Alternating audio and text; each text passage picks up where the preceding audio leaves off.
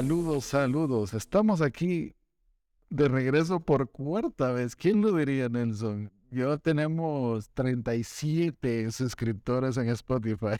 No hemos llegado a los 45 para hacer redes sociales todavía. Y me dijeron que la tercera era la vencida y esta es la cuarta. Bueno, por lo menos te voy a decir que ya hay como 6 suscriptores más. O sea que vamos a aguantar un poquito más a ver a dónde llegamos. Claro, nativo. Vamos a ver hasta dónde nos lleva esta carretera. Sí, sí, no, porque imagínate, o sea, yo creo que la persistencia es la que, la, la que hace que uno haga grandes cosas. Lo, lo asunto es que tú y yo ya no tenemos muchos años para persistir.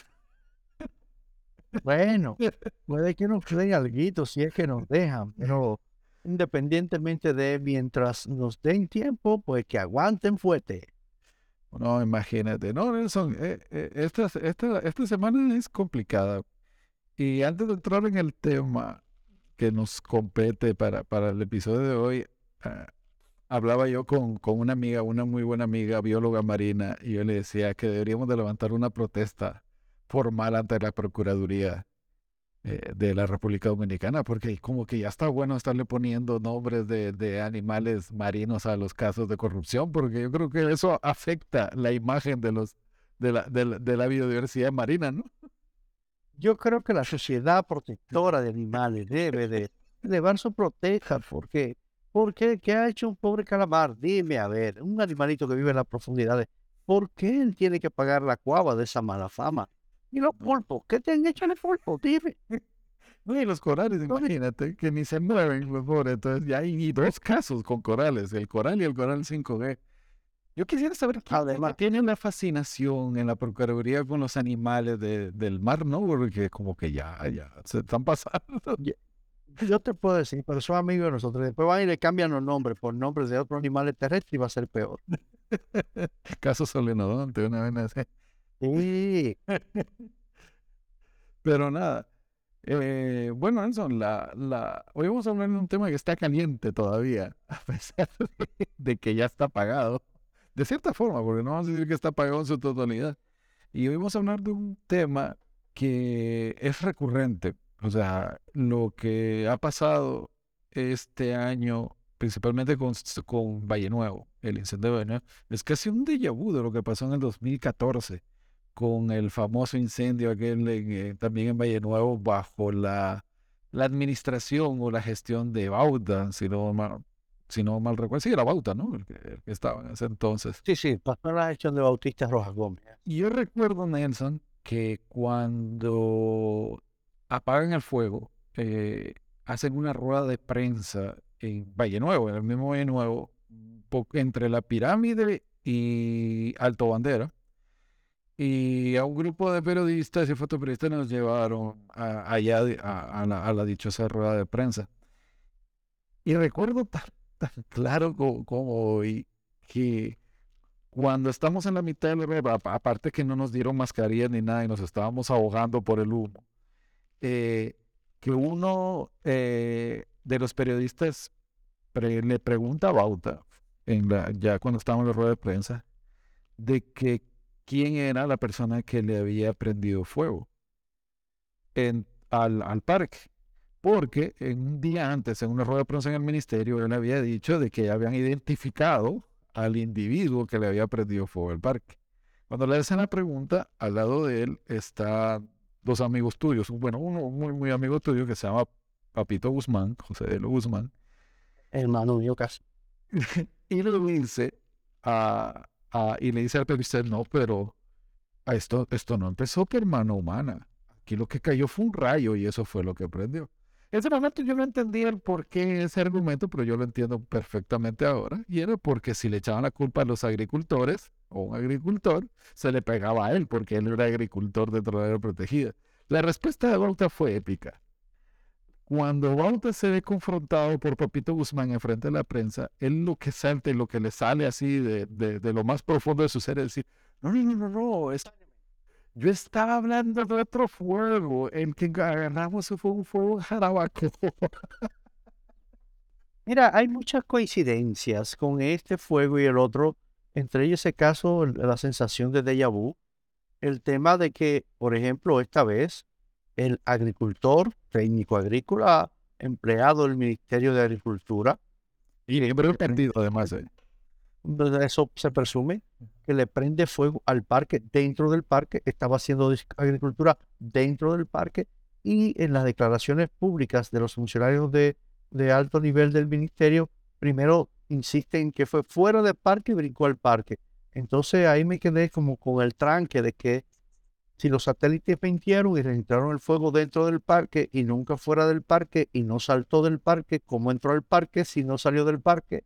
En fin, el tema es que hay un, hay un jueguito de palabras ahí que uno dice, ¿qué es lo que están ocultando? ¿Por qué no se puede admitir simple y sencillamente que en la vertiente suroeste de Valle Nuevo, como pasa en la vertiente sur, no hay suficiente protección y vigilancia y simplemente se sigue haciendo agricultura como si nada, sin ningún tipo de, de. Lo que pasa es que creo que taparon de tapar, de cubrir un poco el rastro porque habían dicho en la víspera que a la persona que causó el incendio, el, que, el perpetrador, no el responsable, el perpetrador, el que prendió la llama, los responsables somos nosotros, se le había advertido que no encendiera fuego. O sea, sabíamos que iba a prender un fuego en el área protegida para cultivar y le aconsejamos que no, pero sabíamos que sí, entonces, como, como que ahí fue que se volvieron un nudo y por eso trataron de buscar la vía de decir, bueno, estaba fuera del parque y brincó para el parque.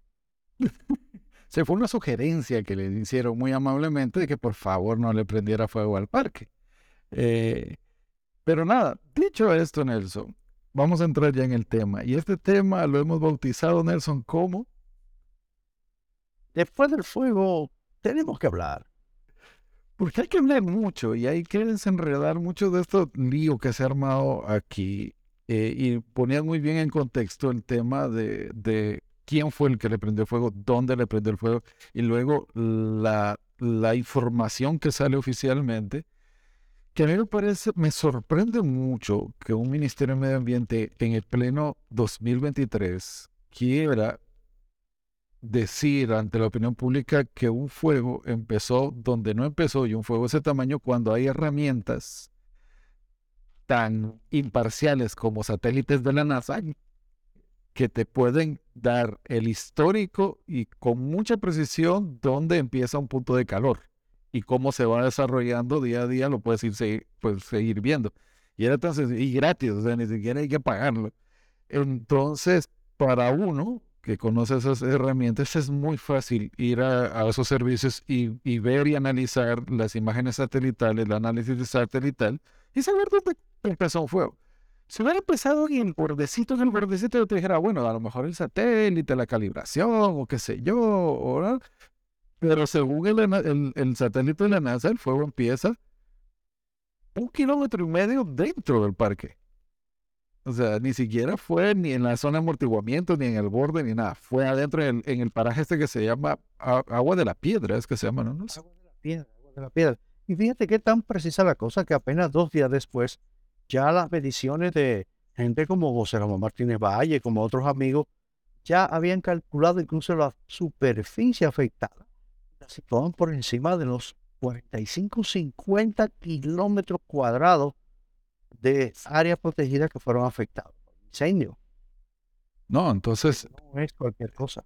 No, y que eso lo puede verificar cualquiera. Eh, eh, eh, no, no hay que querer tapar el, el, sol con un dedo o el fuego con un dedo, porque la, la evidencia existe. Pero de todo eso, recuerdo también que en el 2014 se criticaba mucho el tema de los, de los, de los bomberos forestales de que no, tenían equipos, de que, de que no les pagaban, que el salario todo eso. Y recuerdo que en esa rueda de prensa, cuando íbamos en los vehículos de Alto Bandera hacia el punto donde iba a ser la rueda de prensa, habían puesto todos los bomberos forestales. Tengo fotos de eso incluso. En filita la de la carretera con sus uniformes prístinos y los pusieron a posar para la prensa. Mientras el fuego seguía atrás con todo la madre.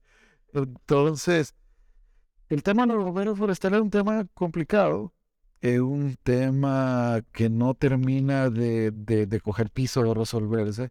Yo creo que ahí tú tienes un mucho mejor contexto de yo que, que yo, ¿Qué es lo que pasa con los bomberos forestales? ¿Y qué fue lo último que pasó que tú sabes que pasó con ellos?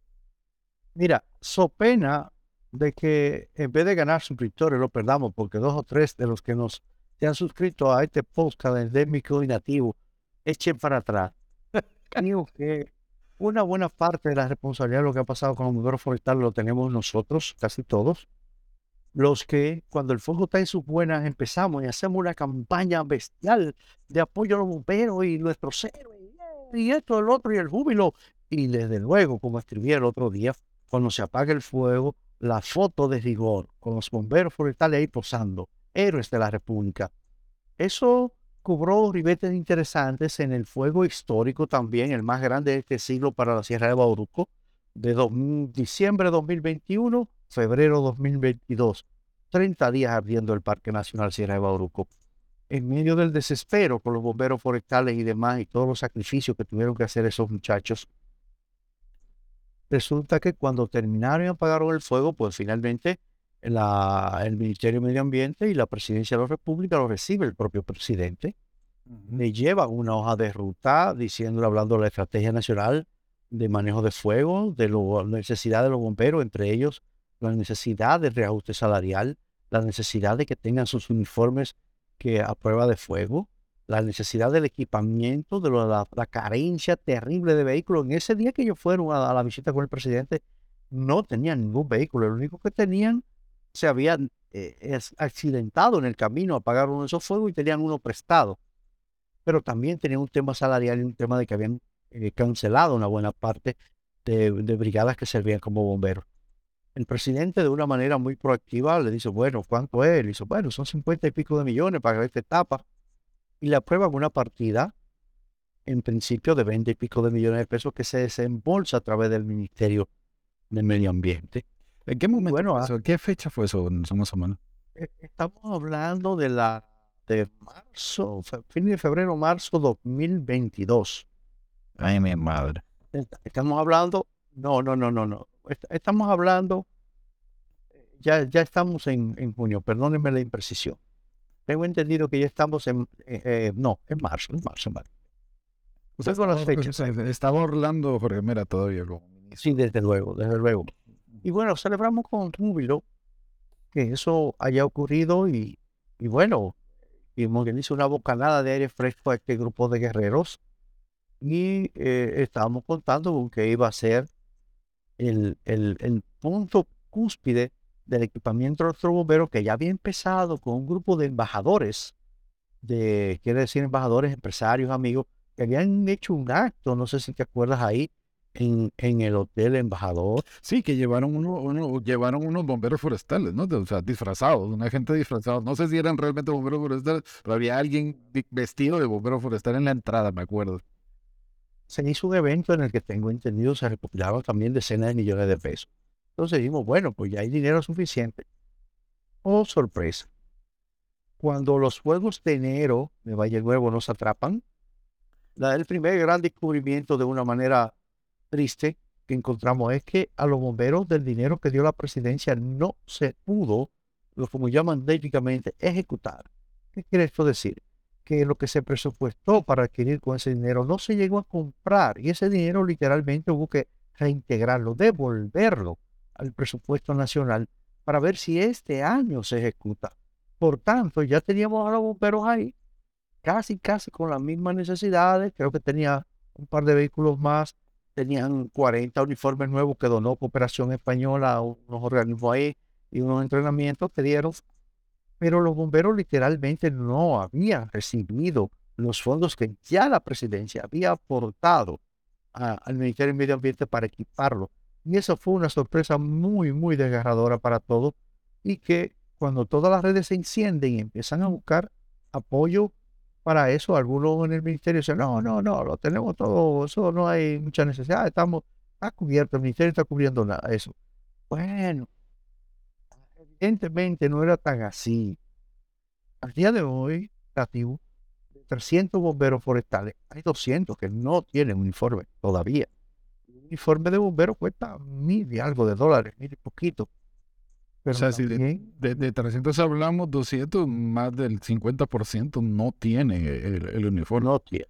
no tiene, y los 100 que tiene han sido donaciones, que no está mal, porque finalmente todos tenemos que colaborar. Pero también tenemos un tema con el equipamiento final.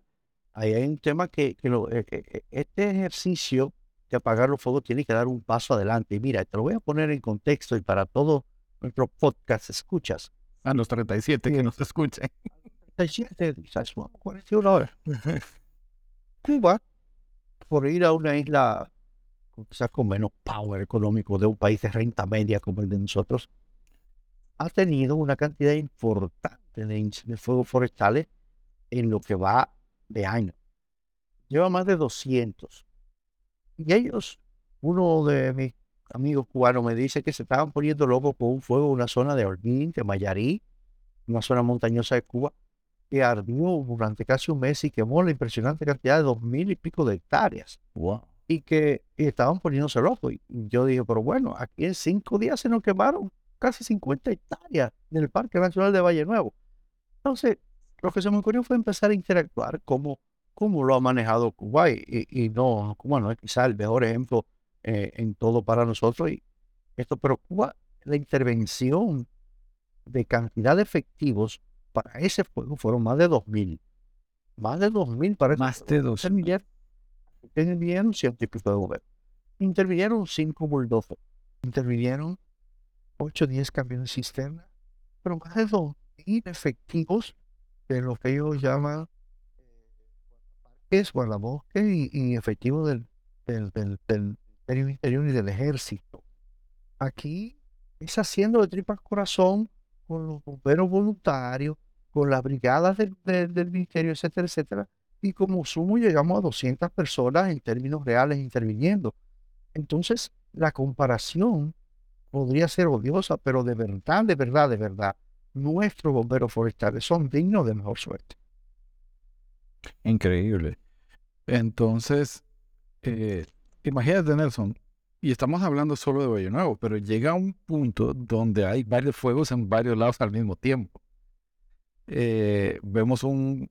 Eh, yo creo que al mismo tiempo ya empezaban los fuegos de Punta Cana, que, todavía creo que están algunos eh, activos, y había pequeños fuegos en otras partes de, del país. Entonces, si ya tú tienes la poca fuerza que tú tienes y con el equipamiento a medias como tienen, eh, de verdad que ha sido una suerte que este país no se haya quemado entero.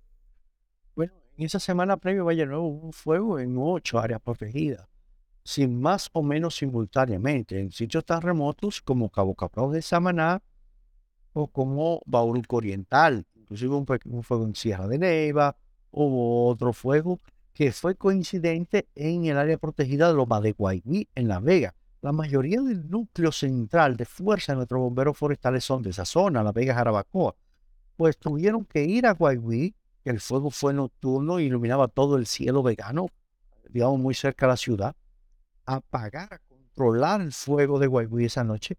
Cuando terminaron, tuvieron que partir hacia Valle Nuevo, porque hay que recordar que aunque el fuego inició del lado sur, o sea, del lado de Asua, como ahí no hay bomberos forestales con, por guardaparques debidamente entrenados y bomberos forestales en suficiencia tuvieron que tratar de bajar los bomberos de Constanza por un camino que a pesar de que es relativamente breve, se tardan cuatro o seis horas por tanto, el que el fuego empieza en el día, pero no es sino hasta el día siguiente que se puede intervenir de verdad cuando llega el núcleo central de los bomberos que tienen que moverse de allá para acá y de aquí para allá porque no hay más nadie a quien echarle mano. Entonces, eso lo sabes tú. Y ahora lo, me entero yo de esta situación del, del, de, ese, de esos fondos que, que no se ejecutan y regresan a presidencia. ¿Cómo tú sabes eso, Nelson? ¿Cómo llega esa información a ti? ¿De dónde viene?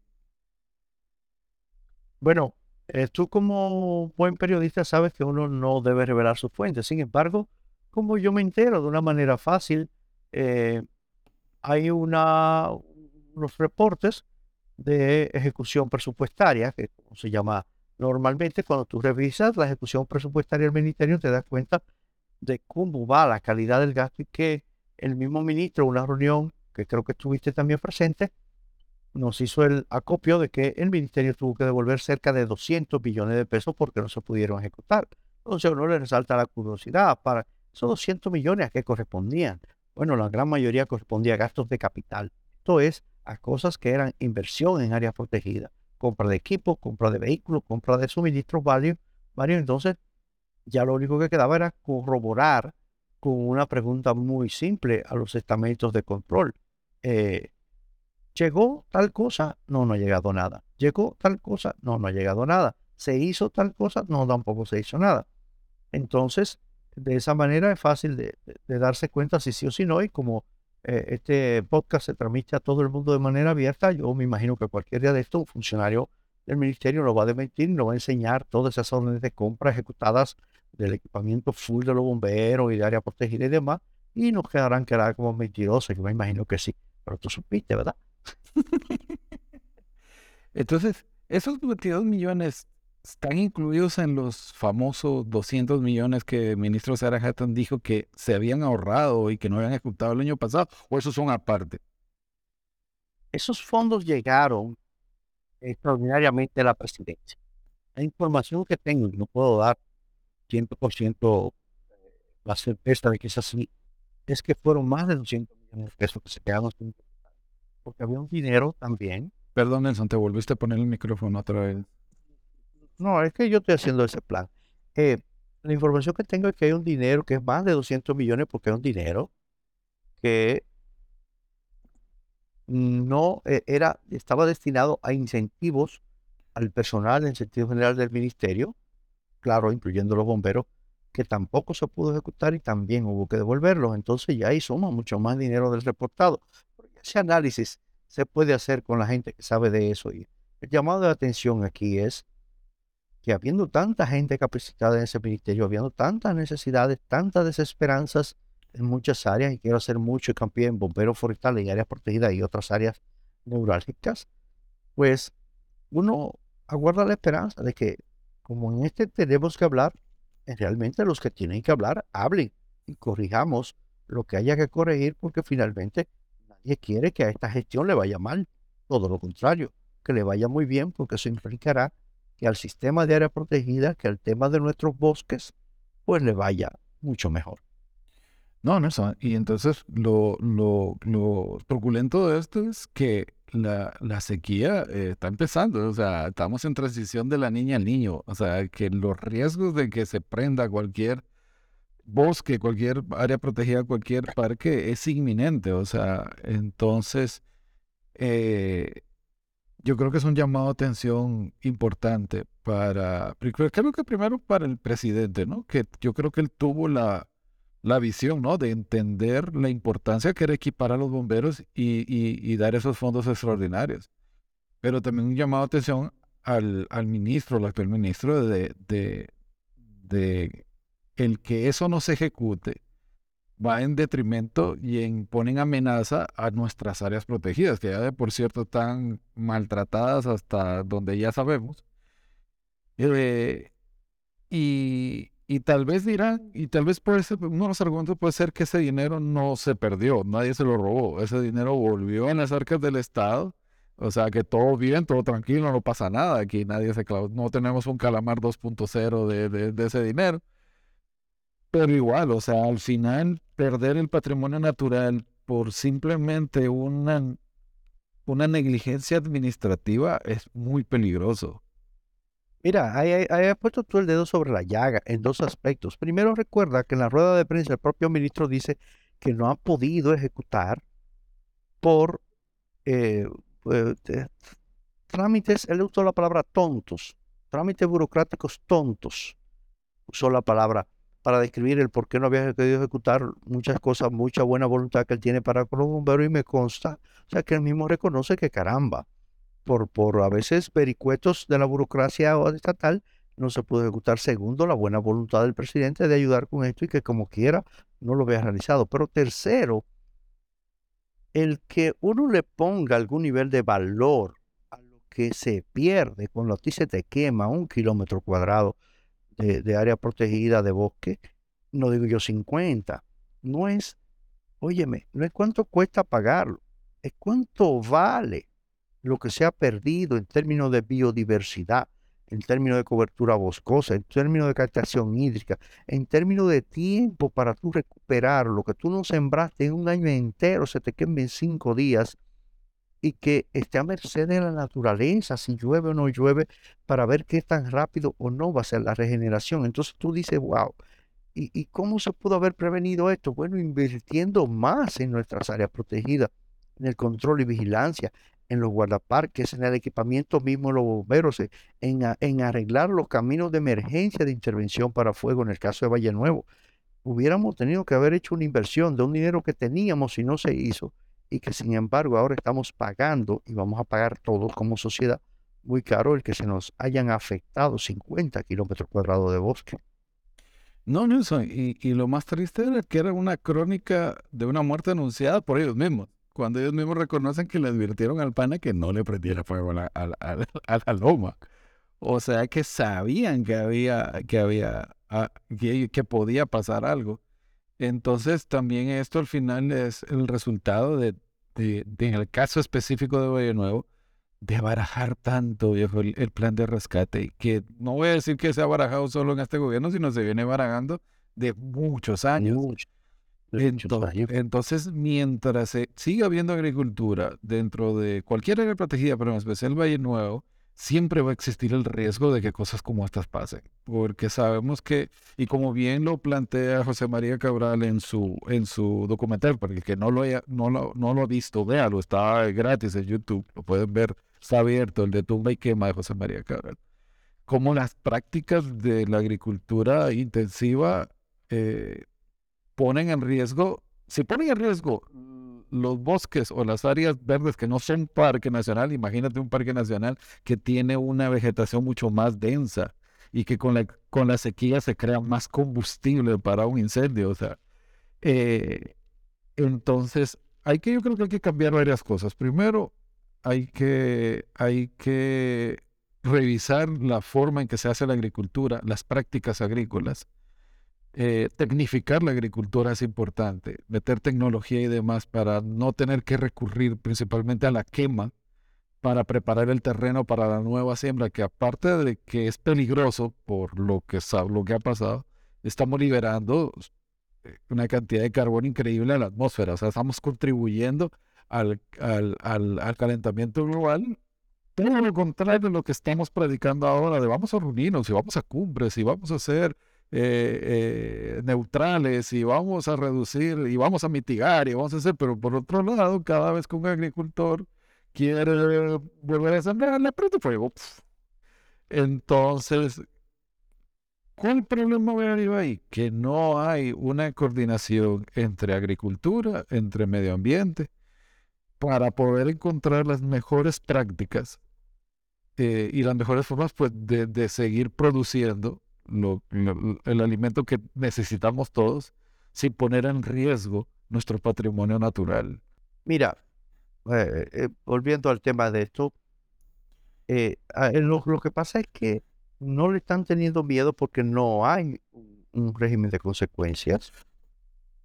Como no hay un régimen de consecuencias fuerte, y mira que en el momento que estamos grabando esto, que estamos en la tercera semana de marzo, resulta que ya se ha sometido a la justicia de la Procuraduría de Medio Ambiente al perpetrador, al que prendió el fósforo, el señor Clemín Ramírez, y le han puesto una garantía económica y una coerción y algo, y nos dicen que el director provincial de Asua lo está protegiendo políticamente. y Fíjate, a mí me encantaría que nuestros amigos de la Procuraduría, gente que uno estima mucho y que sabe que quiere tener resultados, puedan dar un ejemplo y mostrar que se le ha dado una condena ejemplar a este personaje la historia y las estadísticas nos dicen que no es así, que no hay nadie realmente condenado a una, de una manera ejemplar por un acto casi de terrorismo que es el tú eh, eh, darle, intencional o no, pero por lo menos por negligencia, fuego a un parque nacional como Madre de las Aguas. Entonces, mientras no haya una consecuencia severa y seria, que haya multita y sanciones de dos o tres días, los agricultores van a ser igualitos en esto. Entonces ahí está la otra pata de la mesa que depende del sistema de justicia, que depende de la Procuraduría y que depende de la capacidad de investigación de los actores en el terreno. No, imagínate, le dan, le dan una garantía económica y un arresto domiciliario. O sea, al final, a alguien que ha, atentado contra la producción de agua del país entero y ha prácticamente es responsable la destrucción de una cantidad de bosque que seguro ahí habían árboles de, de incluso tal vez centenarios, ¿no? Entonces, el crimen ecológico que se cometió y tomarlo tan a la ligera, porque uno no quiere sangre, uno no quiere un, chivo expiatorio ni nada de eso, pero como tú bien dices, un ejemplo, dar, dar el ejemplo para que cualquier otro que se le ocurra algo parecido, por lo menos lo piense dos, tres veces y no diga, ah, total, si está en ese prende al final me mandan para mi casa, me prestan los cuartos si acaso y, y seguimos para adelante. Entonces, eh, de verdad que, es esto, esto que ha pasado, y por eso creo que es bueno que a pesar de que toda la atención se está desviando hacia los animales marinos y, demás especies, eh, debemos seguir eh, poniendo el tema sobre, sobre la mesa hasta que hayan soluciones reales. Yo espero que mi amiga Jenny Berenice y cosas, ¿no? Su, su fuerte en términos de hay una especializada de, persecución del tema de los delitos ambientales, pero que se inventen una cosa así como Operación Ave Fénix, que se les surja del fuego y que nos digan qué pasó con los que prendieron Cien Boruco el año pasado, que agarraron dos o tres haitianos y después los soltaron. Estos que prendieron Bávaro y Punta Cana, igual agarraron seis o siete haitianos y ya, pero no han terminado de meterle mano, de agarrar a los que están detrás de eso, a los que realmente los mandan a eso, a los que realmente lo permiten. En una operación Ave Fénix deberían caer presos todos estos pirómanos que le están dando candela a las áreas protegidas y eso es una cosa que tú estás a medio país donde quiera ver un fuego. Apenas ayer vimos uno en Los Manovilleros ahí, que es un área protegida, pero vimos otro nuevo en Boruco Oriental, que es otra área protegida. Y sin embargo, seguimos sin ver esa consecuencia drástica. Entonces, eh, por eso es que tenemos que hablar, por eso es que tenemos que tener este tema sobre el tapete y ver entre todos cómo es que vamos a garantizar que los bomberos forestales tengan el equipamiento, la, la cantidad de, efectivos, el salario digno que ameritan para que podamos tener esa línea de defensa, pero antes que ellos de esa línea de defensa, el, cuidado y protección de nuestro bosque a cambio, a cargo de un sistema de vigilancia y un sistema de guardaparques que realmente sea lo suficientemente efectivo para dar una alerta más temprana y detener una intervención, porque como dice cierto personaje por ahí, cuando un fuego está empezando, hasta con el taco de zapatos se apaga.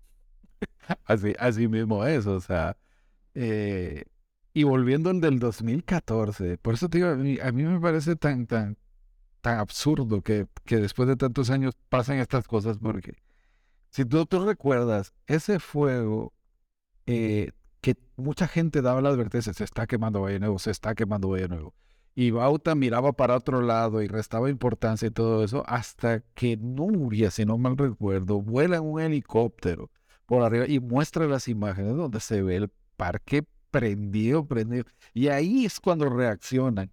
Pero ya se había quemado una cantidad increíble de tareas de, de, bosque que todavía a la fecha estaban, bueno, cuando uno pasa por ahí, uno ve todavía los pinitos chiquitos de ese fuego, eh, nueve años después, eh, que apenas están subiendo. Entonces, encima de eso viene otro fuego igual, casi que pasa por la misma zona. ¿Cuántos años van a pasar? Se habla de 15 a 30 años de que ese bosque vuelva a ser algo parecido es fácil, todavía estamos viendo los remanentes del fuego gigantesco descomunal del 83, en el que se intentó restaurar, entre comillas, reforestar Valle Nuevo con una variedad de pino caribea, que es una variedad de pino que no es nuestra, y ahí están esos bosques enanos y atrofiados todavía 40 años después sin recuperar. O sea que esta recuperación va a depender mucho de la lluvia, pero va a depender mucho del tino de los funcionarios de turno que no inventen y que un programa de reforestación y un disparate de eso, sino un programa de regeneración natural, un programa de cuidado para que esto no vuelva a pasar y, una, formas más creativas de que el bosque y su restauración se produzcan de una manera espontánea. Eso es lo que queda aquí, porque de lo contrario vamos a estar acudiendo a otro fracaso y a otro fraude presupuestario como lo que se inventa en esta jornada de reforestación en zonas donde no va a haber manera. Como en Igua, por ejemplo. Bueno, en Igua ya no cabe un tiempo. no, porque esa es otra cosa, Nelson. O sea, ya perdimos, perdimos el bosque, esa parte del bosque. Por lo menos durante un buen tiempo. Eh, entonces, venir y querer intervenir artificialmente a sembrar y a reforestar, para la foto, perfecto, les queda bonito, les queda hecho, pero está demostrado y lo hemos podido ver por un ejemplo, por un ejemplo, creo que el mejor ejemplo que se puede dar sobre regeneración zona del bosque es el zorzal. Sí, eso será, eso incluso eran potreros, o sea, ni siquiera fue un bosque que se quemó y que quedó algo y que después surgió. Eso era potreros full y solo con dejarlo tranquilo en 20 años, más o menos, cuando uno se interna en ese bosque, parece que siempre estuvo ahí. Así es. Y hay, hay muchos y hay muchos ejemplos así, de zonas que se han ido restaurando de una manera espontánea, con dejarla tranquila con dejarla tranquila, que la naturaleza se encargue. Lo que pasa es que en el caso de, de, los gobiernos, este y el que estaba atrás, y el que estaba atrás, y el que estaba atrás, la inversión, entre comillas, en reforestación es cuantiosa. Y es una inversión que tú inviertes miles de millones de pesos y después quién te va a salir a contabilizar los arbolitos que se dieron o no se dieron, los empleos que se pagaron o no se pagaron. Eso es un tema, eso es un tema que es que hay que tenerlo con PISA y que debe de tenerlo cualquier gobierno como en su radar, de que debe de invertir más en la protección, porque luego recuperar es mucho más costoso y mucho más ambiguo, mucho más difuso. Claro, entonces, si tú vas a una zona y reforestas con lo que sea, ¿no? Que, que lleve planta nativa, pino criollo, lo que tú quieras, al final tú estás sembrando una promesa tú estás teniendo de cierta forma la fe de que eso que tú estás sembrando ahí va un día va a crecer y va a ser un, bosque ahí. Pero estadísticamente no todos los árboles sobreviven. Sin embargo, lo, lo contabilizamos como un terreno reforestado, cuando realmente no está reforestado todavía. Está sembrado de plantas pequeñas que quién sabe si llega al final. Entonces, reforestado debería contabilizarse cuando el bosque ya está pues un tamaño X, ¿no? Que ya se puede tomar, contabilizar como bosque. Es así, al punto que, si tú miras las estadísticas, todos los años te siembran 10 millones de árboles, 7 millones de árboles. Y lo dicen como con esta eh, ligereza de alguien que, el, el, el que se ha dedicado a, plantar árboles alguna vez, a una jornada de siembra real, ¿Sabe cuántos árboles puede partar un hombre día? ¿Cuántos árboles puede partar una persona un día?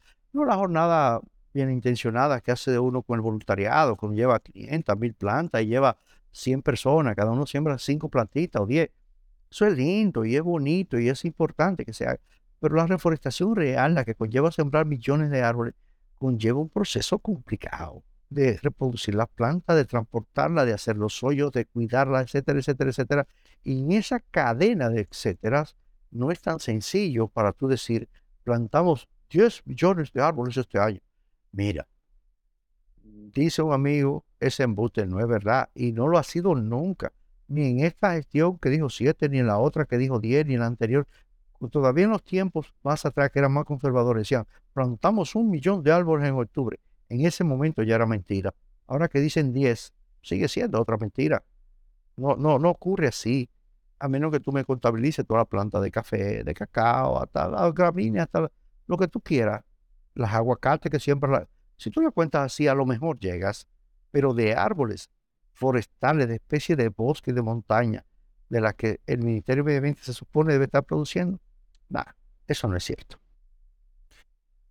Entonces, al final, yo creo que es un, un, tema de sincerarse, ¿no? Al final, de ser sinceros y, y, decir, ok, tenemos este problema, eh, está pasando esto, lo que se puede hacer es esto, esto, y vamos a hacerlo por el camino correcto, aunque dure lo que tenga que durar. porque al final cuando se politizan las cosas y decir vamos a reforestar nada más para mostrar números y decir hemos hecho y, y, deshecho y sembrado y llevado y traído y al final eso no da ningún resultado ni de nada. Estamos en lo mismo. Entonces, eh, y recuerdo que hay un tema de cobertura forestal. ¿Te acuerdas que Danilo hablaba mucho de que la cobertura forestal prácticamente, ah, las cifras que daban era que eh, prácticamente el país entero era prácticamente el Amazonas, según esos datos de... datos de, evacuados, utilizando la palabra apropiadamente, en 2021. Eh, yo hice un cálculo, hice un comentario en su momento en una de esas reuniones de que a la próxima reunión deberíamos repartir machetes imaginarios. Cuando saliéramos ahí, que era en el campus de UFO, eh, podíamos ir abriéndonos paso entre esos bosques imaginarios y esa jungla imaginaria en la que se iba a convertir al país y ellos seguían diciendo que la cobertura iba de 40, de 50, o sea, medio país está arborizado, tiene bosque, tiene cobertura boscosa según esos números. Entonces yo digo, mira, eso es un mensaje tan, tan letalmente negativo que entonces tú estás diciendo, ¿cómo es que la mayoría de nuestros ríos tienen hoy menos caudal que hace 30 años? Y eso no hay que ser un genio para darse cuenta, cualquiera que camine por nuestros campos se da cuenta. Y ahora tenemos más cobertura boscosa. Entonces estamos diciendo que por más que sembremos los ríos se van a seguir muriendo. Y segundo, estamos diciendo que, que, que la percepción del que cruza por la montaña nuestra, que te la ve tan pelada, si ahora tenemos más bosque, los bosques son medio invisibles, ¿dónde lo estamos metiendo? Entonces, creo que estamos confundiendo los términos de, de cobertura verde con bosque y que estamos confundiendo términos de cultivos, de otras cosas, no sé y quienes defienden eso, el 43%, en su fuero interno, que también fueron niños y también anduvieron en otras montañas, saben que es como estamos diciendo. No, no hay muy pocos ejemplos de este país en que una montaña tenga hoy más árboles que hace 20 años. Entonces, eh, ese embuste tampoco es verdad. Por eso, eh, Nelson, tenemos que hablar y tenemos que seguir hablando de esto. O no podemos dormirnos y dejar de que estos temas se diluyan y ya como no hay fuego en Valle Nuevo, como no hay fuego aquí y allá, pues seguimos como que si nada pasó. Eh, el tiempo apremia, eh, el clima sigue cambiando, entonces perder un bosque nunca ha sido lujo, pero ahora, en la situación que estamos, menos todavía, ¿no? Así es nativo y en ese contexto, pues, ahora que pasa la temporada de incendio y va a seguir habiendo fuego y lamentablemente es así, uno espera que no sean tan graves, eh, es bueno que hablemos. Tenemos que hablar todos, digámoslo así, quitarnos las, el linaje de, de, la prepotencia, la arrogancia, del creer que no lo sabemos todo. Echemos este diálogo franco y abierto y colaborativo entre las personas que quieren y pueden ayudar para que eh, en, en, este caso los bomberos la lleven menos forzada, pero también que nuestros bosques haya un respiro, carajo, y no esté tan caliente el asunto. Así mismo es, Nelson. Nada, y a nuestros 37 suscriptores eh, de, de, este podcast, muchas gracias por, por no desuscribirse todavía. Eh, sigue marcando 37, eso es bueno. y no se olviden de, de, compartir este, este podcast, de, de, invitar a otros que lo escuchen. Pues no, no, que, que, no lo sufran solo, que no lo sufran solo. Mira, que, mira, no hable más del camello, que después no lo vende mira, es un podcast buenísimo, buenísimo. Entonces usted lo da a otro para que otro sufra y así se sigue compartiendo. Claro, claro. Entonces, por ahora, síguenos en nuestras redes personales. Bueno, no estamos ni como nativos ni como endémicos, sino como Marvin del C, Nelson Bautista. En lo que llegamos a los 45, quién sabe cuándo, porque no sabemos si todavía hagamos otro capítulo o no, no sabemos todavía. Pero mientras tanto, pues por lo menos compartan los, con este el cuarto que hagamos. Mira, Marvin, te voy a hacer un reto. Si llegamos a los 50, Vamos a hacer un podcast sobre la fauna marina y cómo la fauna marina ha incidido en los fraudes por, por compra y pago de terrenos en área protegida. Mira, que lleguemos a 50 y ya, ¿para qué? Sí. Nelson, pero ¿cuándo vamos a encontrar un tema positivo, viejo? Ah, pronto, pronto, vamos a hablar. Yo sé con quién vamos a hablar para eso. Ay, no, pero tampoco, porque si no tema. Ah, no, no. Vamos a encontrar un tema. Un día. Nada, nada, gracias. Yo soy eh, endémico. No, yo soy nativo. Yo, yo, yo, soy endémico. Ya tú te, Ya tú te estás naturalizando, si acaso nativo, ¿eh? Decir que ya voy para eso, ya, ya, ya está bueno. Pues nada, No, gracias pues. por escucharnos y hasta el próximo si nos atrevemos o nos dejan. Así mismo. Deja.